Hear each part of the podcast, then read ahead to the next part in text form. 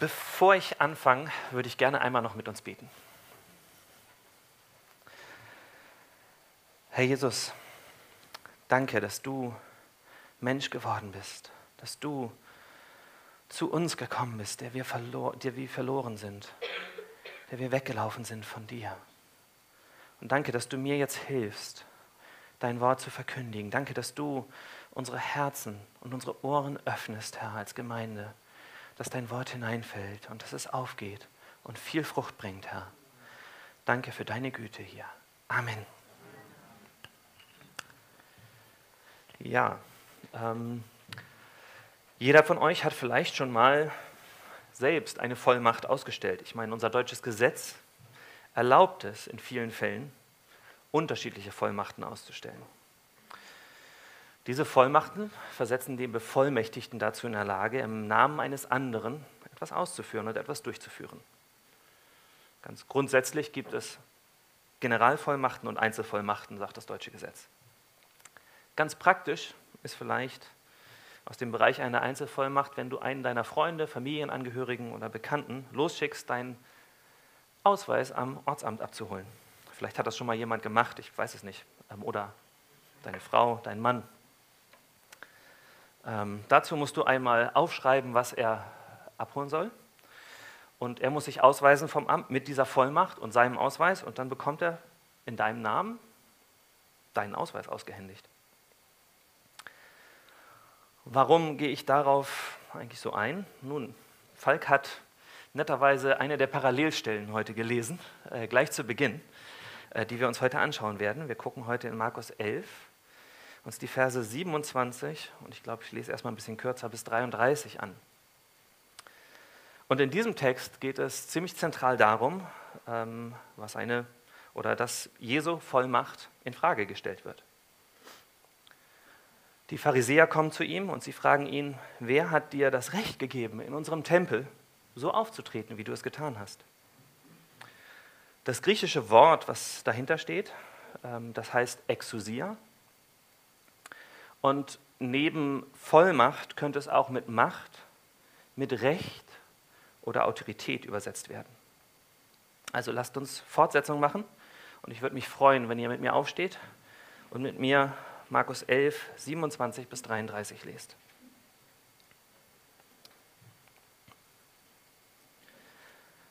Und sie kamen wiederum nach Jerusalem.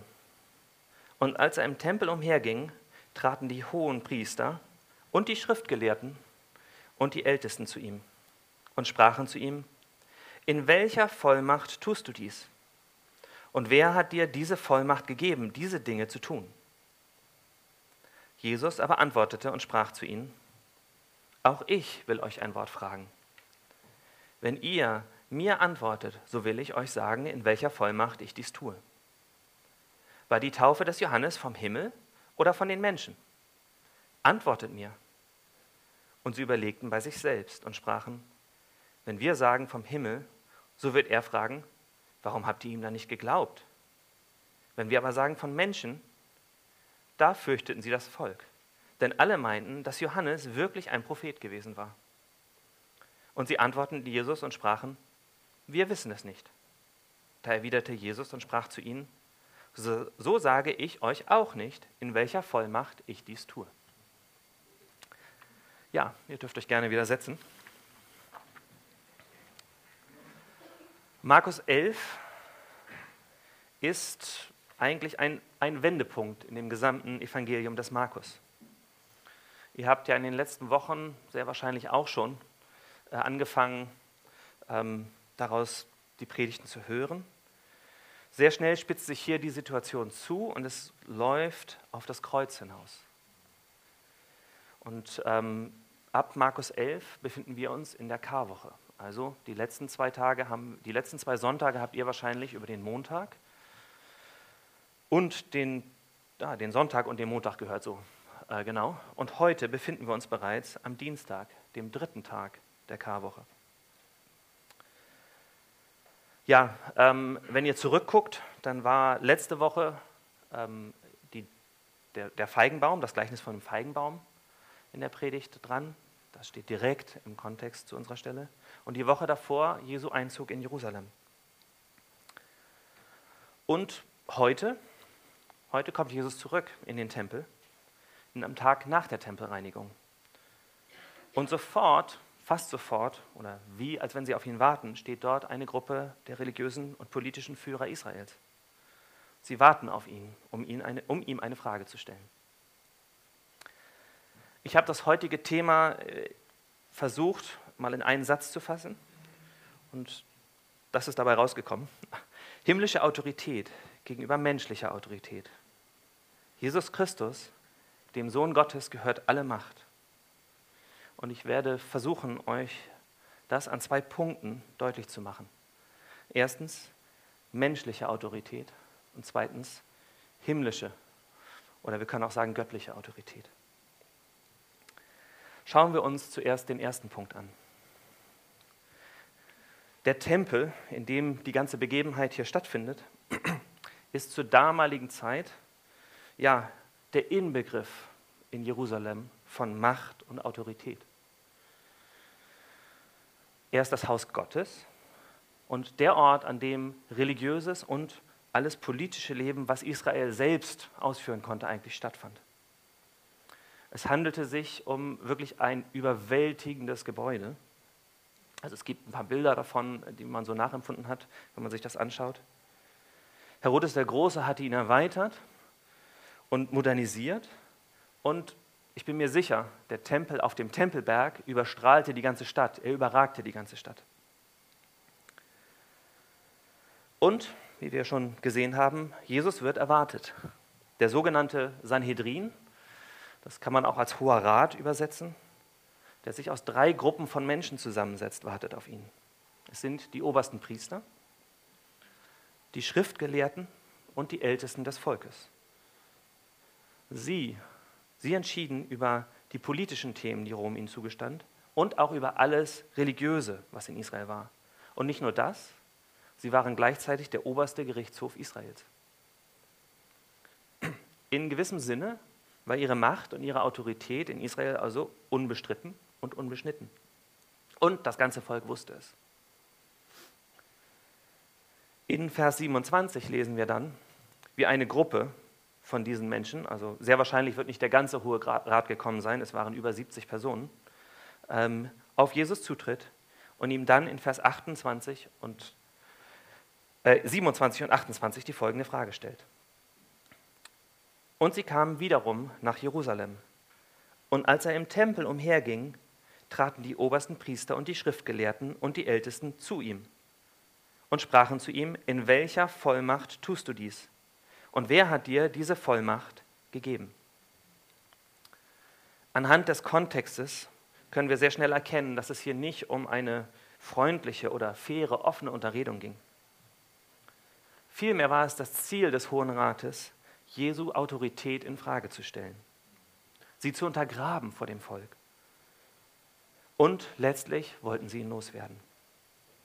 In Markus 11, Vers 18, gerade zuvor haben wir gelesen, und die Schriftgelehrten und die obersten Priester hörten es und suchten, wie sie ihn umbringen könnten. Denn sie fürchteten ihn, weil die ganze Volksmenge über seine Lehre staunte. Seine Macht war größer als ihre seine Vollmacht. Nach dem gestrigen Tag, doch auch eigentlich schon zuvor, wenn wir zurückgucken, ja, haben wir das bereits im ganzen Evangelium des Markus gesehen. Sie trachten Jesus nach dem Leben. Warum? Er stellt ihre Macht und ihre Autorität ganz offensichtlich in Frage. Nur ein Beispiel aus Markus 1, Vers 22.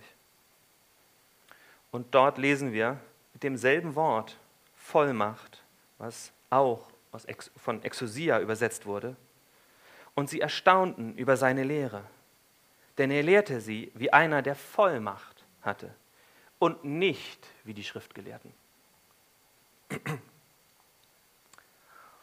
Sie hatten nicht die Macht, ihn offen anzugreifen. Das Volk war gegen sie. Oder vielleicht wollten sie es auch nicht, vielleicht fürchteten sie sich einfach davor. Wir haben das wir können das in Markus 11, 18 und Markus 11, 32 auch lesen. Sie fürchteten das Volk. Also verlagerten sie sich, anstatt einen, einen offenen Angriff anzugehen, darauf, ihn zu hinterfragen. Auch hier, der Kontext zeigt siebenmal, sieben Personen, die kommen und fragen und Fragen stellen und Gruppen, die Fragen stellen. Ein Rabbi aus der Provinz, ein Mensch, der nicht gelehrt war, der keine der hohen jüdischen Schulen besucht hatte. Er kommt und stellt den religiösen Hohen Rat in Frage. Und ihm gegenüber, wer steht ihm gegenüber? Alles, was der Sanhedrin aufbieten kann. Die höchsten, das höchste Wissen, die höchste Weisheit Israels. Wie kommt es, dass dieser Provinzgelehrte es wagt, in den Tempel zu kommen, in ihren Herrschaftsbereich und alle hinausschmeißt? Das haben wir letzte Woche gesehen. Markus 11, die Verse zuvor. Wie kommt es, dass er alle ihre religiösen Errungenschaften hinterfragt und alle ihre Lehren? Wer hat ihm diese Autorität gegeben? Doch, wenn wir dann gucken, Jesus tut nicht, was sie erwarten, sondern er stellt ihnen eine Gegenfrage, anstatt ihre Frage zu beantworten. Und aus dem dann folgenden Suchen nach einer Antwort und aus der Antwort selbst können wir, glaube ich, einiges für uns ganz persönlich lernen. Drei kurze Punkte genau dazu. Erstens, Vertrauen auf sich selbst und auf menschliche Weisheit ist in geistlichen Dingen ein schlechter Ratgeber. Auf wen verließen Sie sich als Berater? Zu wem gingen Sie, um nach einer Lösung zu suchen? Und wir lesen es in Vers 31. Und sie überlegten bei sich selbst. Hier standen die obersten Gelehrten Israels, wir haben es gerade gesehen, diejenigen, die das gesamte Alte Testament wahrscheinlich auswendig kannten. Sie kamen und berieten, überlegten, was sollen wir antworten auf diese einfache Frage.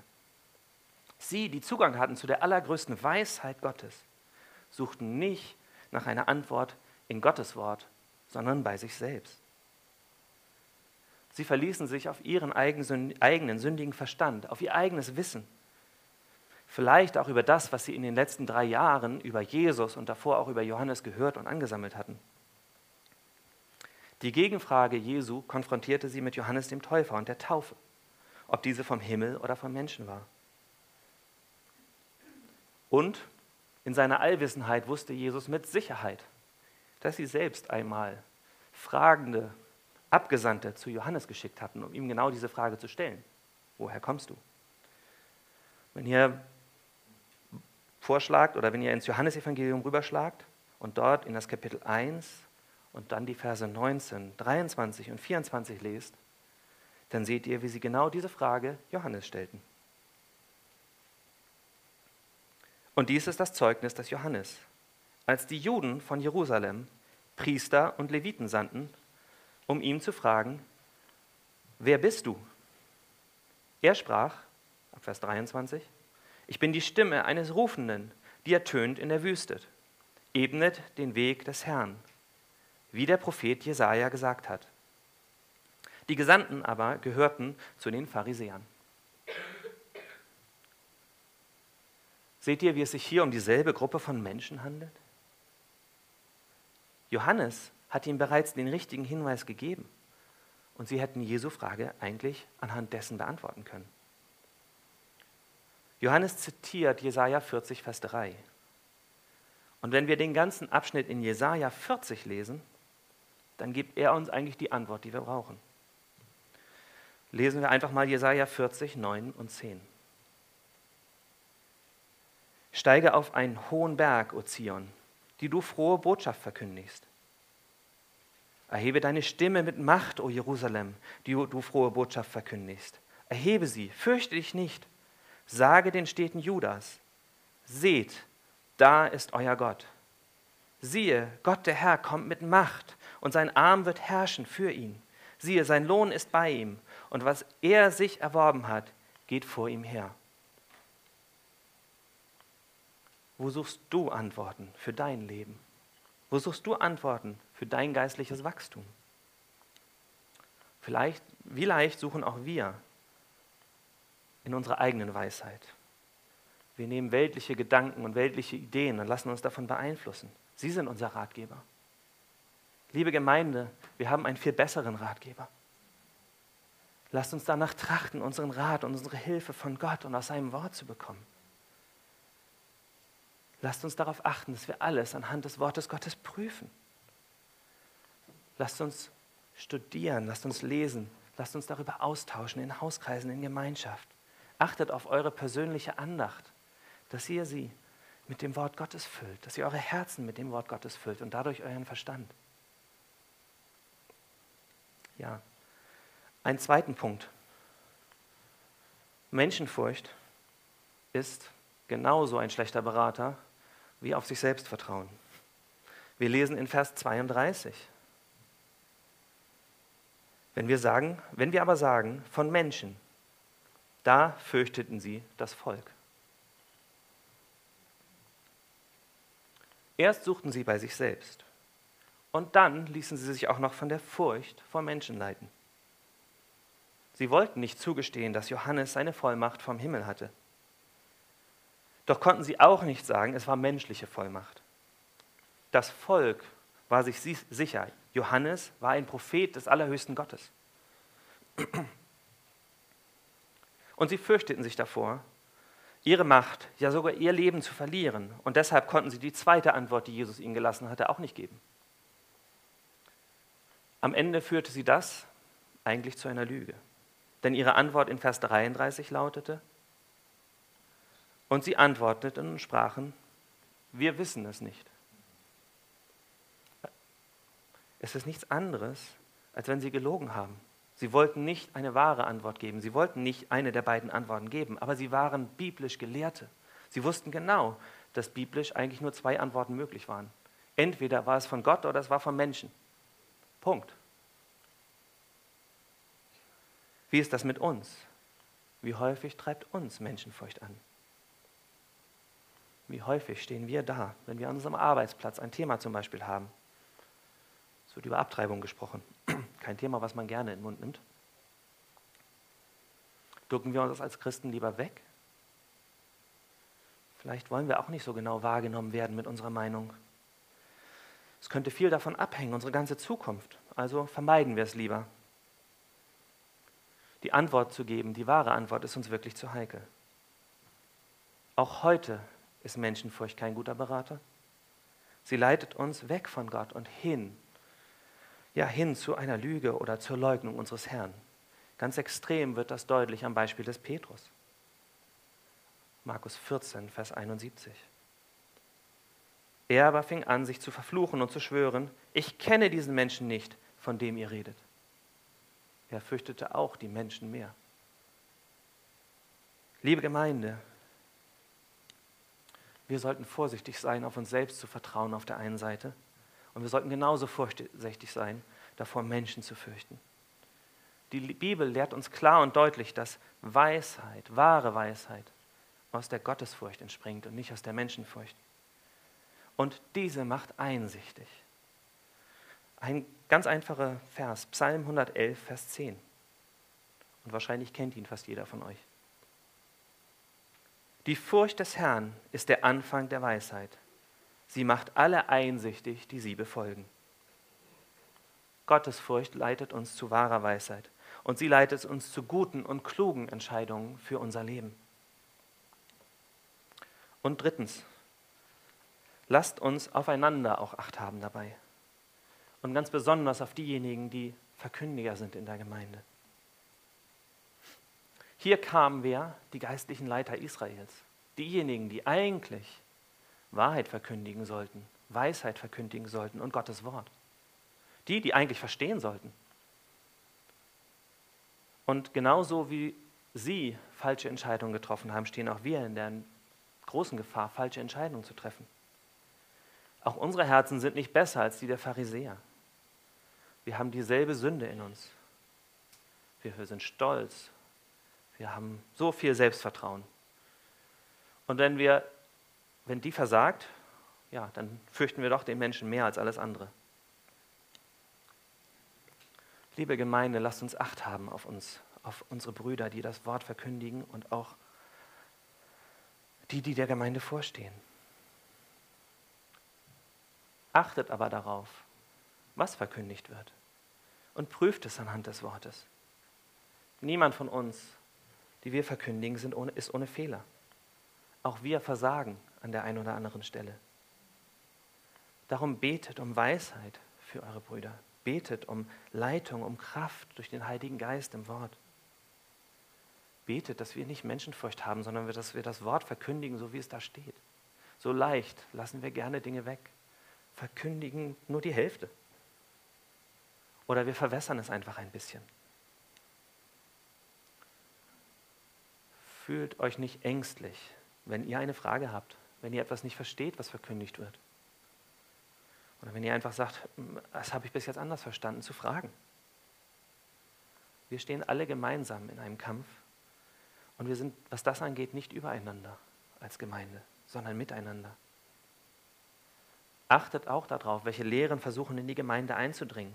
Hört genau hin, wenn ein Bruder oder eine Schwester etwas mitbringt und versucht, euch davon zu überzeugen. Und dann prüft auch das am Wort. Die Basis sollte immer das Wort Gottes sein. Könnt ihr die Auslegung im Text erkennen? Prüft alles und behaltet das Gute, sagt uns das Wort. Lasst uns danach handeln. Und zweitens, achtet nicht nur auf eure Brüder mit ihrem Wort, das Wort verkündigen, nein, achtet auch insgesamt auf euch, euch als Gemeinde. Einer achte auf den anderen.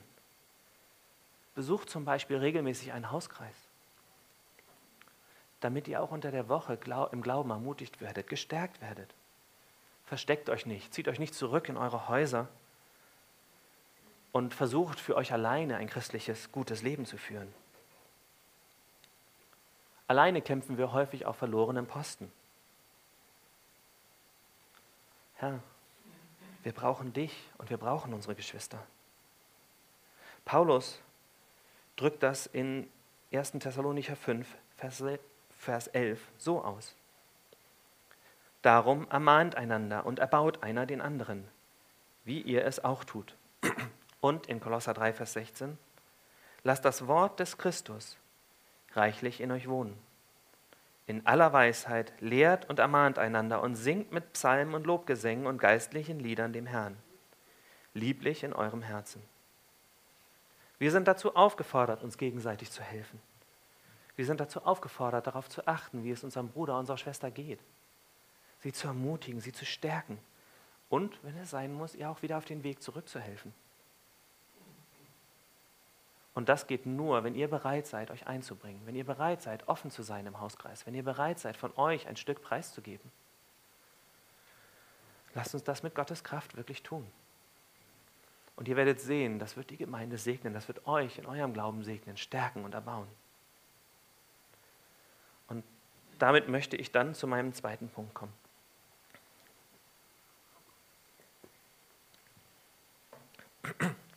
Himmlische Autorität.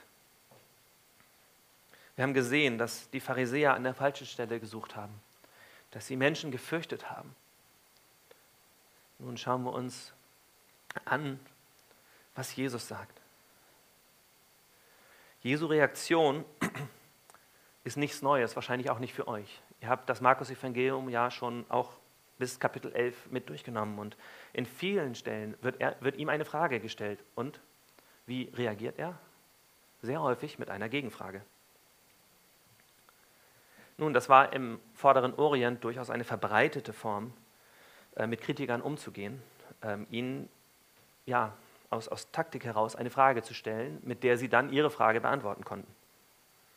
Schauen wir noch einmal in unseren Ausgangstext und lesen dort die Verse 29 und 30. Jesus aber antwortete und sprach zu ihnen, auch ich will euch ein Wort fragen. Wenn ihr mir antwortet, so will ich euch sagen, in welcher Vollmacht ich dies tue. War die Taufe des Johannes vom Himmel oder von Menschen? Antwortet mir.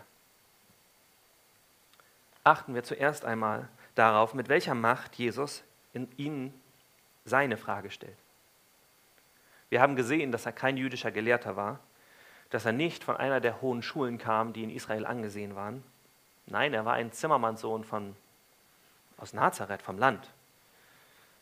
Doch er stellte seine Frage mit großer und mit, mit großem und deutlichem Nachdruck, ja, mit Autorität, antwortet mir. Im Deutschen ist dahinter sogar ein Ausrufungszeichen gesetzt.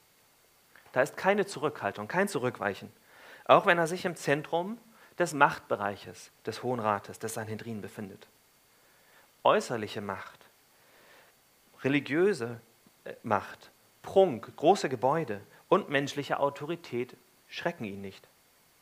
Zwei Kapitel weiter lesen wir, wie die Jünger ehrfürchtig den Tempel und seine Macht bestaunen. Und Jesus antwortet ihnen folgendermaßen. Markus 13, 1 und 2. Und als er aus dem Tempel, Tempel ging, sprach einer seiner Jünger zu ihm, Meister, siehe nur, was für Steine und was für Gebäude sind das? Und Jesus antwortete und sprach zu ihm, Siehst du diese großen Gebäude? Es wird kein einziger Stein auf dem anderen bleiben, der nicht abgebrochen wird. Jesus sah durch die äußerlichen Machtzeichen und er wusste ganz genau, dass diese äußerlichen Zeichen vor Gott keinen Bestand haben werden. Seine Macht ist nicht begrenzt auf das, was wir in unserem Recht eine Einzelvollmacht nennen. Er weiß ganz genau, wer er ist und woher seine Autorität kommt. Wenn wir Jesu Frage jetzt etwas genauer betrachten, stellt sich der eine oder andere vielleicht zwei Fragen dabei. Erstens, warum spricht Jesus hier von einem, einer himmlischen Taufe und nicht von einer gottgegebenen? Die Frage ist relativ einfach zu beantworten. Es war tatsächlich so, dass zu der damaligen Zeit dass der Name Gottes im, und auch, ich glaube, bis heute im orthodoxen Judentum nicht ausgesprochen wird. Aus Ehrfurcht vor Gottes Namen, vor dem Namen Yahweh, aus äußerlicher Ehrfurcht und davor, das Gebot zu halten, wird dieser Name einfach nicht gesagt. Anstattdessen umschreibt man dies. Jesus scheint genau das hier auch zu tun, um seinen Zuhörern meines Erachtens keinen Anstoß zu geben. Letztendlich fragt er sie, aber trotzdem, ist diese Taufe des Johannes von Gott oder von Menschen? Und ich bin mir ziemlich sicher, und eigentlich die Ausleger auch, die Pharisäer haben es auch genauso verstanden. Und zweitens, warum stellt er ihnen die Frage nach der Taufe des Johannes? Das ist vielleicht sogar noch eine größere Frage. Was hat das oder welchen Zusammenhang hat das mit der Frage des Hohen Rates? Ich habe einen Teil davon ja schon aufgezeigt. Aber ähm, lasst uns das noch einmal genauer angucken im Kontext des Markus-Evangeliums. Erinnert euch mit mir noch einmal zurück an den Anfang unserer Predigtreihe aus Markus. Das ist jetzt fast ein Jahr her, glaube ich, dass wir losgelegt haben. Vielleicht sogar etwas mehr. Womit oder welches Hauptthema hat Markus seinem Evangelium gegeben? Markus 1, Vers 1. Dort lesen wir. Anfang des Evangeliums von Jesus Christus, dem Sohn Gottes. Und dann fährt Markus fort. Mit wem? mit dem Wirken Johannes des Täufers. Auch Markus setzt genau dort auf. Und auch er zitiert, wie Johannes schon zuvor, Markus 40, äh, Jesaja 40, Vers 3. Er fügt dann aber noch Malachi 3, Vers 1 und 2. Mose 23, 30 hinzu. Erinnert euch noch einmal an dieses dreifache Zitat. Ihr habt es wahrscheinlich am Anfang auch gehört, der Predigtreihe, aus dem Alten Testament. Markus macht unmissverständlich klar, dass Johannes Auftreten der Beginn der Erfüllung von Gottes Verheißung an sein Volk ist. Markus 1, 2 und 3. Wie geschrieben steht in den Propheten, siehe, ich sende meinen Boten vor deinem Angesicht her, der deinen Weg vor dir bereiten wird. Die Stimme eines Rufenden ertönt in der Wüste, bereitet den Weg des Herrn, macht seine Pfade eben. Er macht klar, dass Johannes das 400-jährige Schweigen Gottes durchbricht und gekommen ist, um auf einen anderen hinzuweisen, einen, der das gesamte Alte Testament erfüllen wird. Markus 1, 7 und 8. Und er verkündigte und sprach, es kommt einer nach mir, der stärker ist als ich, und ich bin nicht würdig, ihm gebückt seinen Schuhriemen zu lösen. Ich habe euch mit Wasser getauft, er aber wird euch mit Heiligem Geist taufen. Doch auch hier hört Markus nicht auf.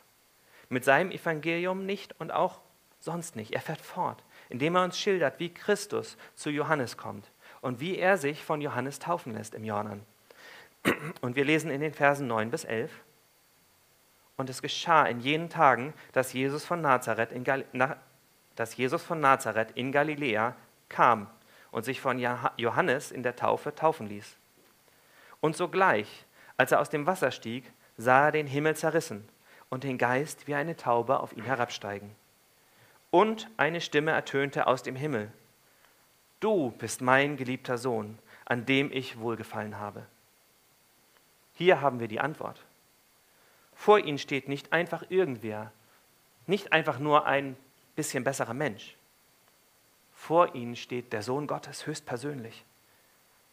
Gott der Vater macht deutlich in der Taufe Jesu, wer Christus ist. Gott der, Gott der Vater ist es, der bezeugt, dass er seinen Sohn gesandt hat, der von, vor allen Menschen deutlich macht, in wessen Vollmacht Christus gekommen ist. Ja, Gott selbst wurde Mensch und wohnte unter uns, sagt sein Wort an einer anderen Stelle. Hier ist nicht einfach nur ein neuer Mensch, ein guter, besserer Mensch, einer, der klug ist und weise, der beansprucht, die Autorität über den Tempel zu haben. Nein, der Herr selbst kam. Der Herr des Tempels ist da. Er ist gekommen, um sein Wort, sein Versprechen zu erfüllen. Und Markus unterstreicht das in seinem ganzen Evangelium. Immer und immer wieder. Christi Autorität und seine Macht ist nicht nur eine eingeschränkte Vollmacht von Menschen gegeben.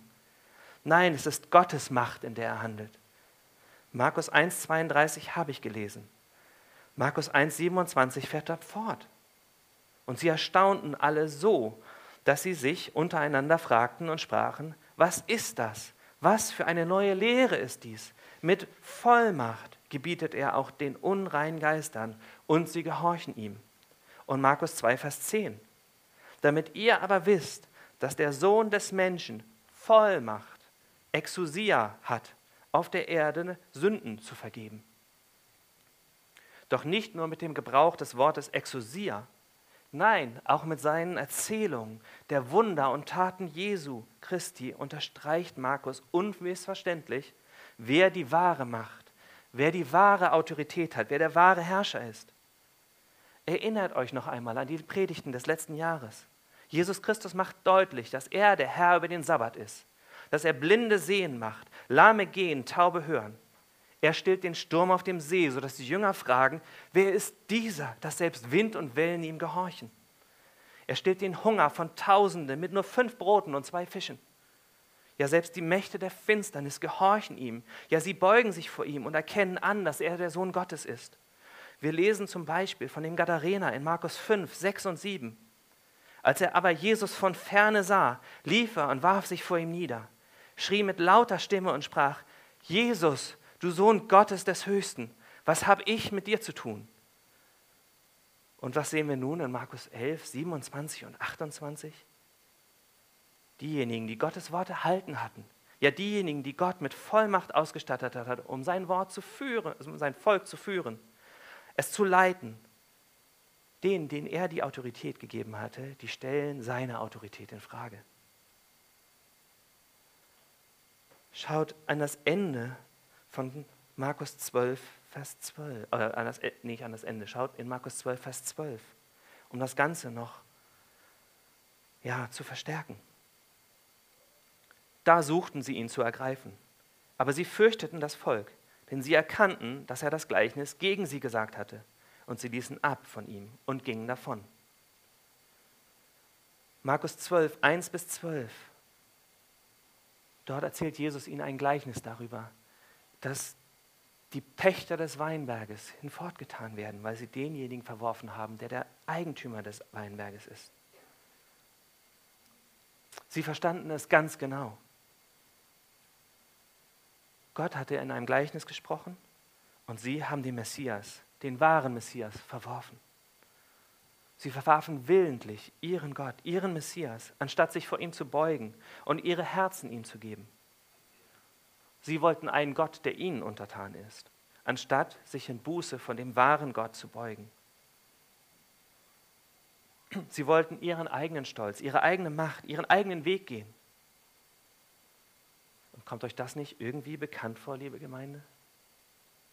Ist das nicht auch etwas, was heute uns als Menschen immer wieder betrifft? Wenn du hier bist und du Jesus noch nicht kennst, wenn du noch nicht an ihn glaubst, dann nimm diesen Text als Warnung. Markus 12, 1 bis 12. Lass uns auch einmal etwas genauer dort reingucken. Genau so handeln viele Menschen auch heute, wie die Pharisäer es hier taten. Viele geben vielleicht noch zu, dass er ein weiser Mensch gewesen sein mag. Und auch, dass er viel Gutes getan hat damals in Juda. Aber Gottes Sohn? Nee, nicht wirklich. Nur durch Christus kann ich gerettet werden und durch niemanden anders? Nee, es gibt so viele Wege. Alles soll in den Himmel führen.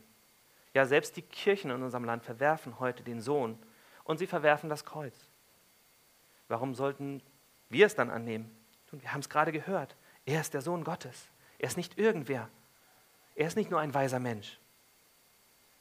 Er ist gekommen, um den Zorn Gottes, der auf uns ruht, hinwegzunehmen, um sein Leben zu geben, damit dein Leben Frieden haben kann, damit dein Leben gerettet werden kann, damit die Schuld, die auf deinem Leben ruht, getragen ist. Lasst uns noch einmal genau auf die Worte in Markus 12 achten und genau sehen, welche Warnung Jesus ausspricht. Wenn wir ihn verwerfen, dann ist das Gott verwerfen. Sie verwarfen zuerst, und das lesen wir in den Versen 2 bis 5, all die Abgesandten und Propheten Gottes. Und er sandte zur bestimmten Zeit einen Knecht zu den Weingärtnern, damit er von den Weingärtnern seinen Anteil von der Frucht des Weinberges empfange. Die aber ergriffen ihn, schlugen ihn und schickten ihn mit leeren Händen fort. Und wiederum sandte er einen anderen Knecht zu ihnen, und den steinigten sie, schlugen ihn auf den Kopf und schickten ihn entehrt fort.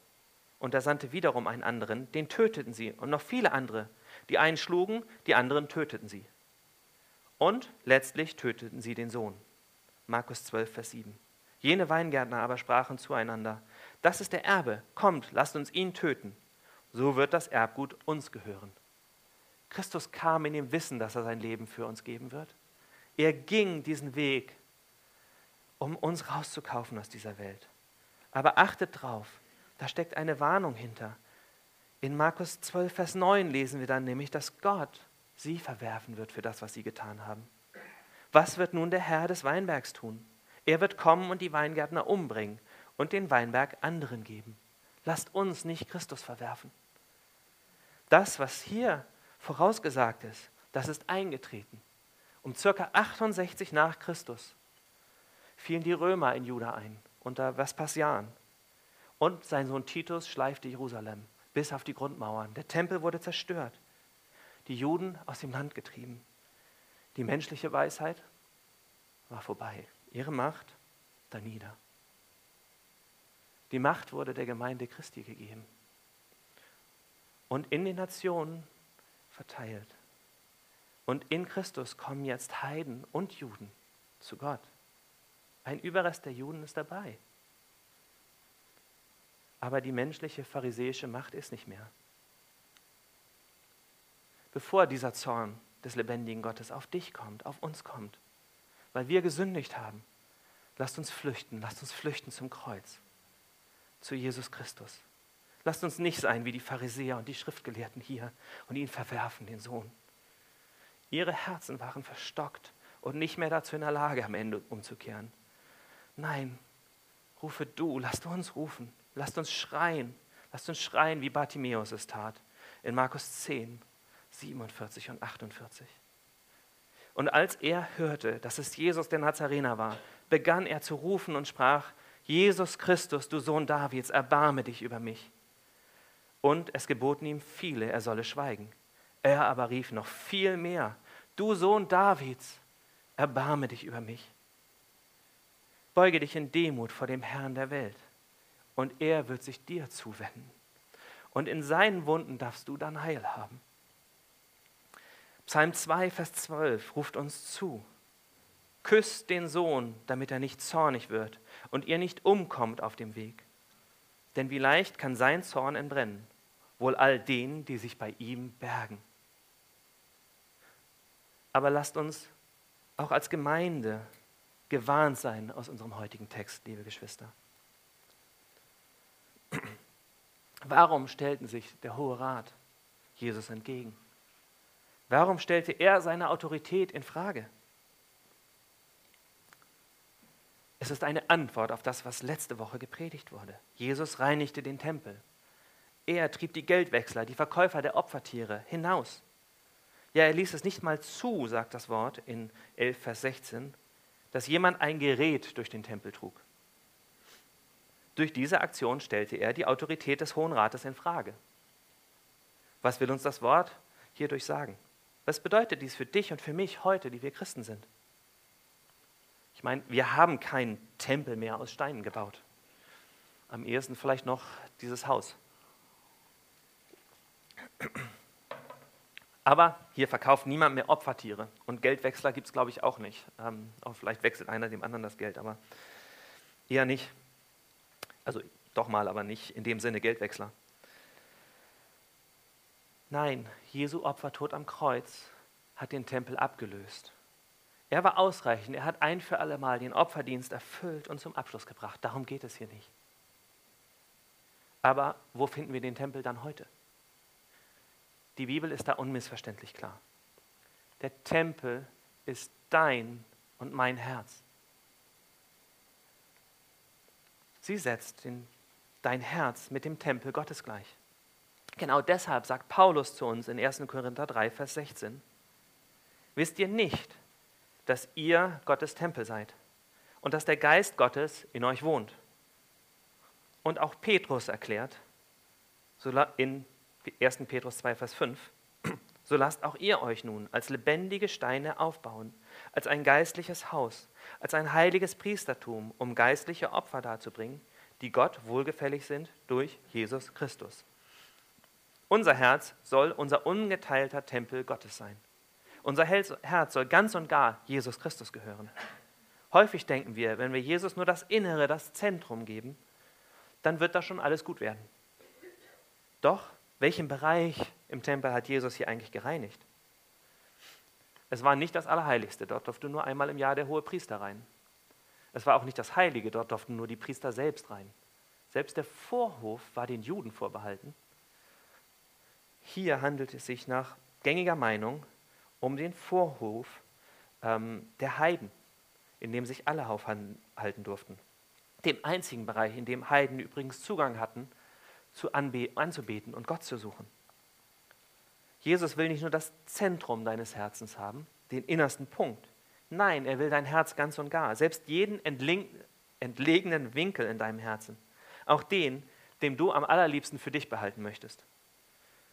Er soll ganz und gar ihm gehören. Stell dir ganz persönlich einfach mal die Frage, wer ist es, der über mein Herz Autorität hat? Wem unterstelle ich all mein Denken und all mein Handeln? Wer steuert jeden Schritt in meinem Leben? Ist es mein Umfeld, meine Arbeitskollegen, bei denen ich Ansehen genieße und verlieren könnte? Oder noch viel mehr, bin ich es vielleicht selbst? Ich möchte über mein Leben herrschen und mich nicht dem Herrn unterordnen. Ja, ich möchte nicht auf sein Wort hören, das mir ganz klar sagt, wie ich zum Beispiel meine Ehe leben soll. Oder ich habe entschieden, mich einer falschen Lehre anzuhängen. Ich will unbedingt gesund werden, ich bin krank. Deshalb muss Gott einfach heilen. Lasst uns vielmehr dazu bereit sein, im vollen Vertrauen auf Gott zu leben und uns seiner Autorität unterzuordnen anstatt uns selbst zum Herrn über unser Leben zu machen. Liebe Brüder, liebe Schwestern, lasst uns alle unser Herz immer wieder überprüfen anhand des Wortes Gottes. Jeden von uns. Lasst uns Christus anflehen und Erbarmen mit uns. Denn ich kann von mir sagen, ich versage jeden Tag. Wir versagen alle jeden Tag. Und anstatt dass wir nach dem suchen, was wir suchen sollten, suchen wir nach unserer eigenen Herrlichkeit, nach unserer eigenen Größe und Macht. Darum lasst uns so kommen, wie auch Bartimäus es tat, und lasst uns genauso schreien zu unserem Herrn, du Sohn Davids, erbarme dich meiner. Herr, hilf mir, mein ganzes Leben, mein ganzes Sein vollkommen dir hinzugeben.